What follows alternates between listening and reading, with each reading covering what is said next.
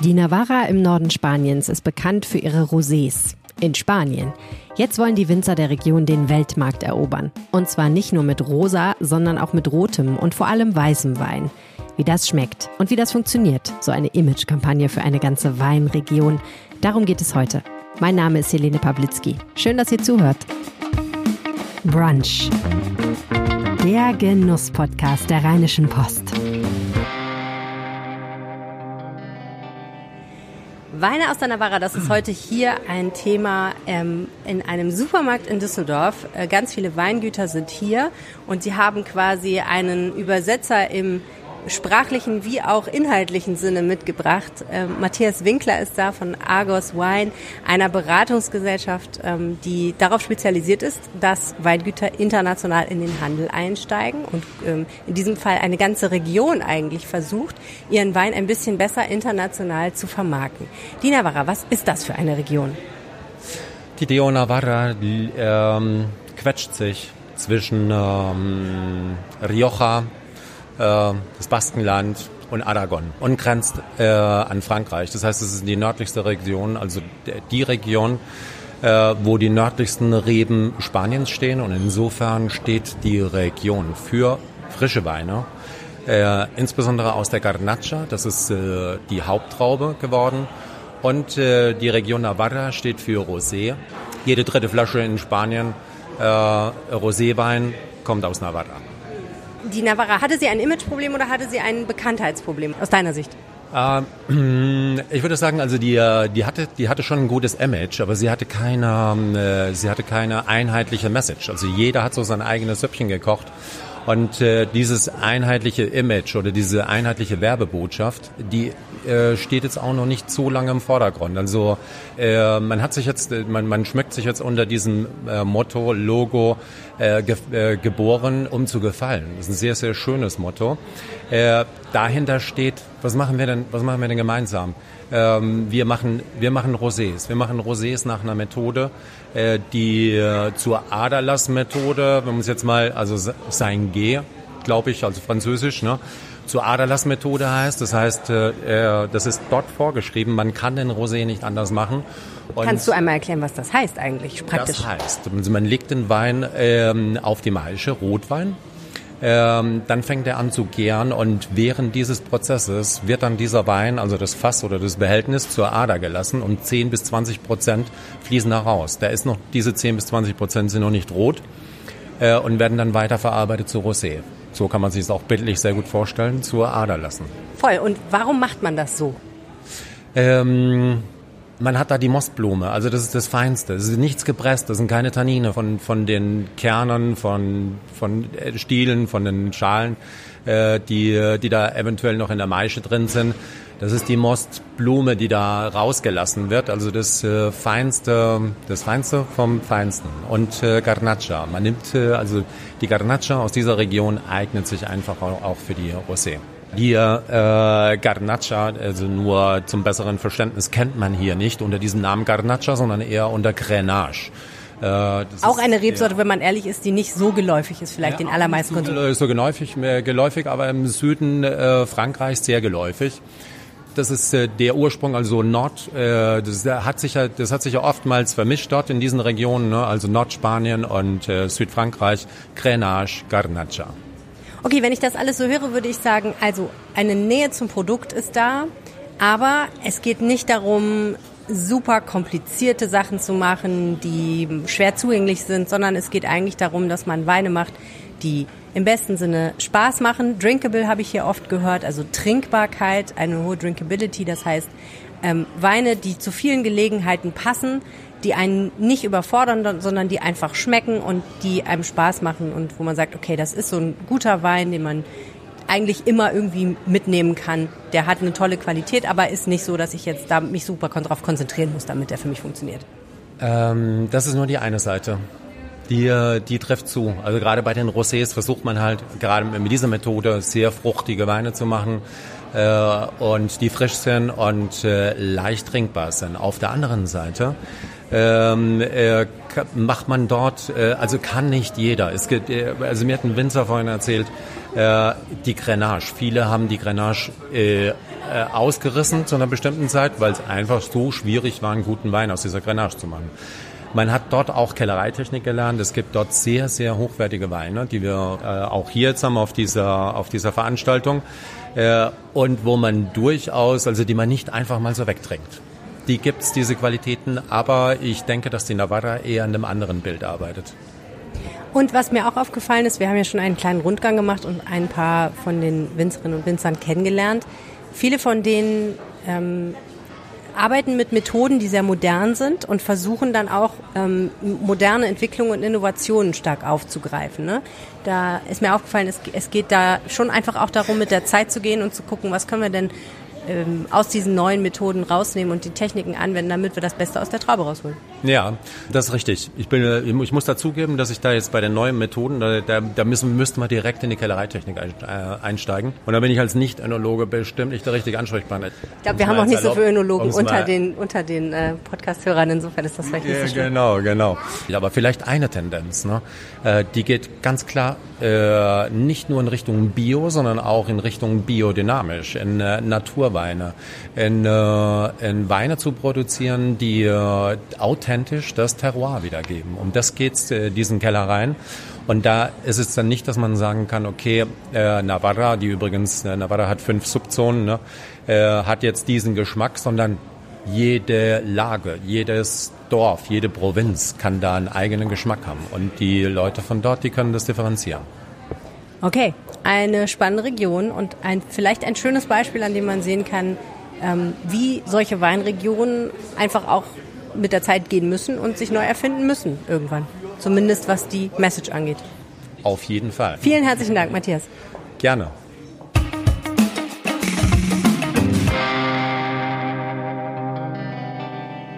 So now I'm sitting here with Elena Araiza. Jetzt sitze ich hier mit Elena Araiza, der Chefin des DO Navarra, und sie versucht heute hier in Düsseldorf für Navarra Weine zu werben. Willkommen im Podcast. Today here in Düsseldorf. Welcome to the podcast. Ich danke dir vielmals. So, haben alle, die nichts über Weine aus der Navarra wussten, ein großes Problem? Sind wir einfach nicht genug über spanische Weine informiert, wenn wir nicht wussten, was die Navarra ist? Eh, Könnte sein. Wir freuen uns über die Gelegenheit der Welt, unsere Produkte vorzustellen, weil wir eine historische Region in Spanien sind. Und wir denken, dass wir jetzt in einem guten Moment sind, um unsere Weine zu präsentieren. Wir produzieren die besten Weine unserer Geschichte. Deshalb möchten wir, dass alle es wissen und probieren. So we want you to, to know it and to taste it. Warum ist das so? Was hat sich geändert?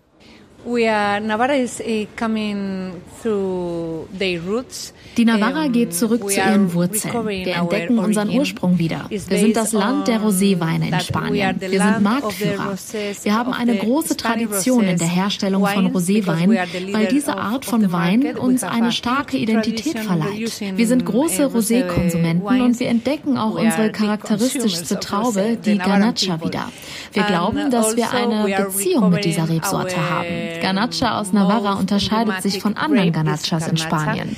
Das ist sehr also interessant. Und wir glauben auch, dass wir einen Vorteil haben, weil wir uns im Norden Spaniens befinden. Wir haben also die nördlichsten Weinberge der Iberischen Halbinsel. Wir haben die Frische dieser Lage in unseren Weinen.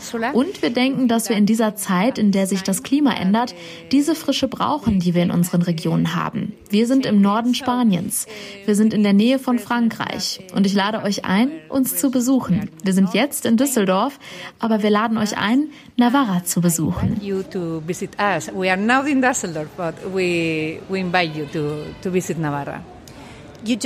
Sie haben gerade gesagt, dass Sie jetzt die besten Weine in der Geschichte der Weinherstellung von Navarra produzieren. Warum jetzt? Was hat sich geändert, um Sie jetzt zu den besten Weinen zu machen? Liegt es daran, dass die Leute mehr Erfahrung haben und sie auf unterschiedliche Weise nutzen? Ist es der Klimawandel? Was ist heute anders als vor 25 Jahren? Eh,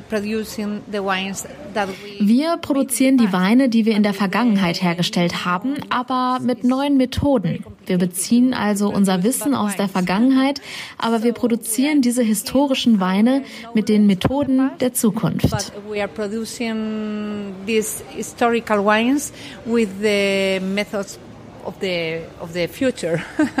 Kannst du uns ein Beispiel geben? Zum Beispiel stellen wir unsere Rosés mit der besten Methode her, um die höchste Qualität für unsere Rosés zu erzielen. Wir denken, die beste Methode ist die Aderlass-Methode. Wir nehmen den besten Saft der Trauben, den ersten Saft der Trauben, um unsere Roséweine herzustellen. Wir sind sanft mit den Trauben. Wir üben nicht zu viel Druck aus. Wir stellen die Rosés nur aus roten Trauben her und mischen keine weißen und roten Trauben. Und wir produzieren die Rosés mit der aus unserer Sicht besten Rebsorte Ganacha. Grapes. We are not mixing white and, red grapes. Also, we are producing the rosés with the grape which we are obtaining the best results. Garnacha. Ich denke, viele Menschen haben eine schwierige Beziehung zu Rosé, weil er weder rot noch weiß ist. Er ist irgendwo in der Mitte und die Leute erwarten etwas, das sie manchmal nicht bekommen, weil es irgendwie ein ambivalentes Produkt sein kann. Was ist deiner Meinung nach der ideale Rosé? Du hast gesagt, dass die Menschen in Navarra große Rosé-Konsumenten sind, also kennen sie den Rosé und mögen ihn. Wenn ein Rosé großartig ist, was ist daran großartig? If a rosé is great, what is great about it? Uh, uh, Wir fordern eine Kategorie für Roséweine, wie die Weißweine und auch die Rotweine. Für uns eignet sich Rosé hervorragend für gastronomische Zwecke. Es ist ein Wein, den man in vielen Momenten des Tages konsumieren kann. Auf der Terrasse oder beim Grillen. Auch mit Pasta, mit einem Burger, mit einer Pizza. We can mix um, enjoy the rosé wine with pasta, with a burger and also with a pizza. Du sagst also, er ist ziemlich vielseitig. Yes, we, we think it has a lot of opportunities, Ja, würden wir denken, weil er weniger komplex ist als der Rotwein und weniger Säure als Weißweine hat. Wir glauben, dass Roséweine auf der Welt in Mode sind. Jetzt ist der Moment für die Rosés. Zum ersten Mal sinkt der Konsum von Rotwein auf der Welt, aber der Konsum von Rosé und Weißwein nimmt zu. Wir lieben es, Weine herzustellen, die besonders drinkable sind. Ich denke, dass die Verbraucher nach genau solchen drinkable Weinen verlangen. We say that our rosé wines are drinkable and we love to make uh, drinkable wines. I think that uh, the consumers are demanding drinkable wines. Thank you so much. Thank you very much.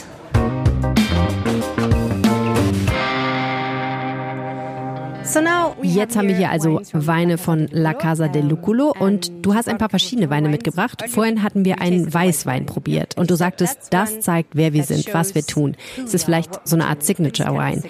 Warum hast du dich für einen Weißwein entschieden? Äh, ich habe ja so viel über Rosé gehört eigentlich. Uh. Ja, ich meine, Navarra ist sehr bekannt für sein Rosé, aber ich finde es viel untypischer, einen Weißwein aus Ganacha zu zeigen. Wir produzieren nicht viel von unserem weißen Ganacha, aber was wir produzieren, hat hohe Qualität. Und ich finde, es ist gut, etwas zu präsentieren, das nicht so häufig vorkommt. Die Menschen sind sehr an Ganacha-Rotwein und Rosé gewöhnt, nicht so sehr eine weiße Ganacha zu probieren. Heute ist eine gute Gelegenheit, das zu tun a uh, just to trying a white Grenache. I think that is a good opportunity to to do it. So. Für diejenigen, die mit diesem Wein und vielleicht mit dieser Rebsorte nicht so vertraut sind, was sind ihre Eigenschaften? Can you tell us something about its characteristics? Die Garnacha ist, als würde man die Sonne aus Spanien mitbringen. Sie ist wie Erdbeeren. Sie ist eine Explosion roter Früchte, die glücklich macht. Sie ist sehr rund, sehr weich, sehr freundlich, sehr zugänglich für jeden. Also auch für Leute, die nicht viel von Wein verstehen oder denken, dass Wein sehr adstringierend ist, viele Gerbstoffe hat. Ich mag keinen Wein und so. Der Garnacha ist eine sehr gute Möglichkeit, Menschen an Wein heranzuführen, weil er so freundlich und rund ist, dass die Leute das Gefühl haben, Wein zu trinken, aber es ist nicht nicht unangenehm.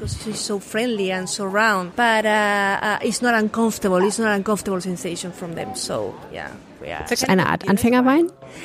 Yes, but Ja, aber auch ein sehr guter Übergang zu mehr Qualität. Der Ganacha für Einsteiger eignet sich sehr gut, um Menschen an Wein heranzuführen.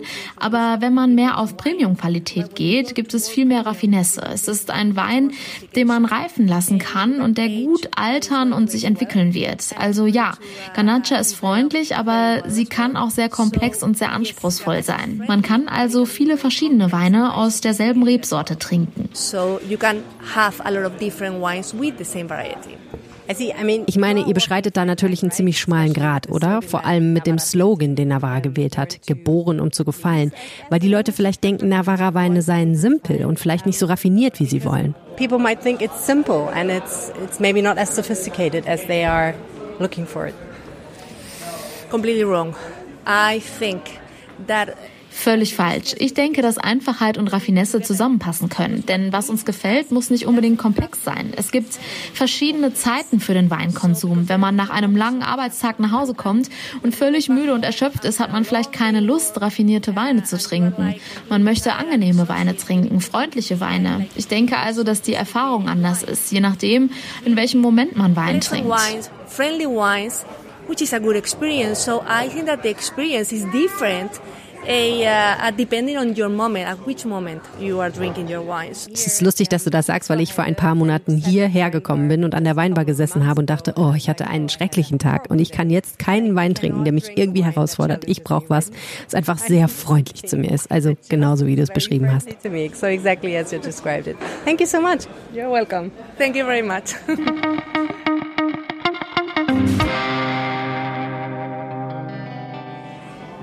Du präsentierst hier Weine, die sich dadurch auszeichnen, dass sie biodynamisch hergestellt werden. Was heißt das? What does that mean?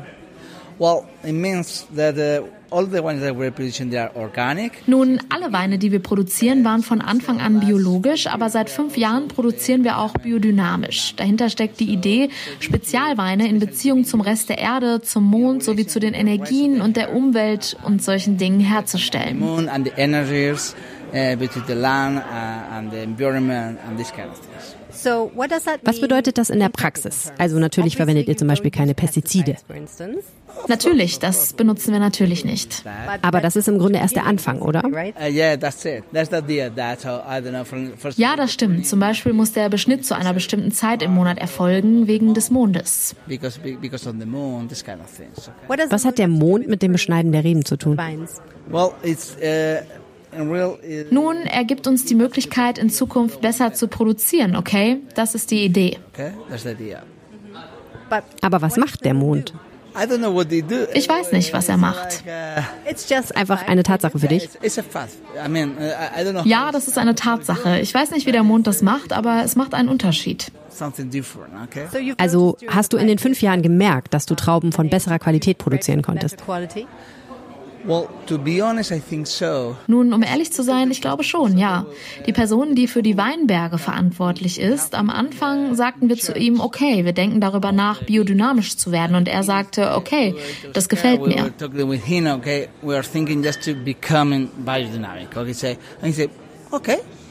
Sicher, warum nicht? Okay, why not? Okay, and I remember perfectly Exakt, okay, warum nicht? Und ich erinnere mich, dass ich wahrscheinlich anderthalb Jahre später die Ernte beobachtete und er sagte, komm her, siehst du es nicht? Und ich sagte, was soll ich sehen? Ist dir nicht klar, dass unsere Weinberge grüner sind als die anderen? Und es war wahr. Und mit diesen kleinen Details haben wir den Eindruck, dass wir besser produzieren. Es ist schwierig, es in Worte zu fassen, aber wir denken, dass wir mit diesen kleinen Details besser produzieren. Lass uns über deinen Wein sprechen. Was ist euer charakteristischster Wein? Was ist euer idealer Wein? Der Wein, bei dem du sagst, okay, das ist der, der repräsentiert, wer wir sind und was wir versuchen zu tun. Das ist schwierig, weißt du? Ich weiß, hier stehen irgendwie sechs verschiedene Flaschen. Es ist, als hätte man fünf Kinder. Welches ist das Beste, okay? Aber den meisten Leuten, die heute hierher kommen, zeige ich den Graciano. Warum den Graciano? Weil der Graciano eine Sorte ist, die nur in Navarra und Rioja angebaut wird und seit jeher für die Mischung mit Tempranillo angepasst wurde. 90% Tempranillo mit 10% Graciano. Aber niemals nur der Graciano und niemals ohne Eiche. Aber das ist das, was wir heute anbieten. 100% Graciano ohne Eiche. In Ordnung? Okay, so this is the one that we're having, we are offering today. Und was kannst du uns über den Geschmack sagen? Ich weiß, es ist schwierig, einen Geschmack zu beschreiben, aber vielleicht kannst du ihn für alle beschreiben, die ihn noch nicht probiert haben. Und dann werde ich dir sagen, was ich gedacht habe, als ich ihn vorhin probiert habe. Ich werde es dir sagen. Normalerweise gibt es bei Rotwein viele Früchte, aber meistens rote Früchte. Erdbeeren, Beeren, solche Dinge in Ordnung. Und in diesem Wein finden wir wieder viel Obst, aber keine roten Früchte. Eher Pflaum. In Ordnung. Eher Blaubeeren, dunkle Beeren. In Ordnung. Solche Dinge. Okay, more blueberries, uh, darkberries, okay, this kind of things, okay? Yeah. Als ich ihn probiert habe, dachte ich, okay, das ist ein Fighter. Er ist nicht so, hi, hallo, schön, dich kennenzulernen, freut mich, ich gehe jetzt einfach mal super leicht runter, sondern ich habe eher gedacht, okay, du willst, dass ich dich wirklich richtig kennenlerne. Ja, das ist es. Das ist ein Boxerwein, ja. Vielleicht ist es tatsächlich nur der Name, der mich auf die Idee bringt. Graciano, wie der Boxer Graciano Racchigiani. Du hast völlig recht. Dieser Wein ist Teil einer Serie von sechs. Und dieser hier ist der stärkste, okay? Intensiver, reichhaltiger. Ein Fighter. The B-bike, okay? The B-bike. Okay, okay. But, and, and this one, this is the strongest. Okay, this is the strongest. More powerful, more body, more structure. Good fighter. Und ich finde ihn wirklich interessant, ein sehr interessanter Wein. Aber ich dachte, geboren um zu gefallen, das ist ehrlich gesagt nicht der Wein, der zu diesem Motto der Navarra passt. Aber ich finde das gut, weil es der ganzen Sache ein bisschen Ecken und Kanten gibt, oder? Ja, vielleicht hast du recht. In dieser Hinsicht hast du recht. Aber wie dem auch sei, du weißt, wie Wein ist. Thank you so much. Thank you very much. Die Links zu den beiden Weingütern und zur Kampagne Geboren um zu gefallen für die Navarra Weine schreibe ich euch in die Show Notes. Mein Name ist Helene Pawlitzki. Danke fürs Zuhören.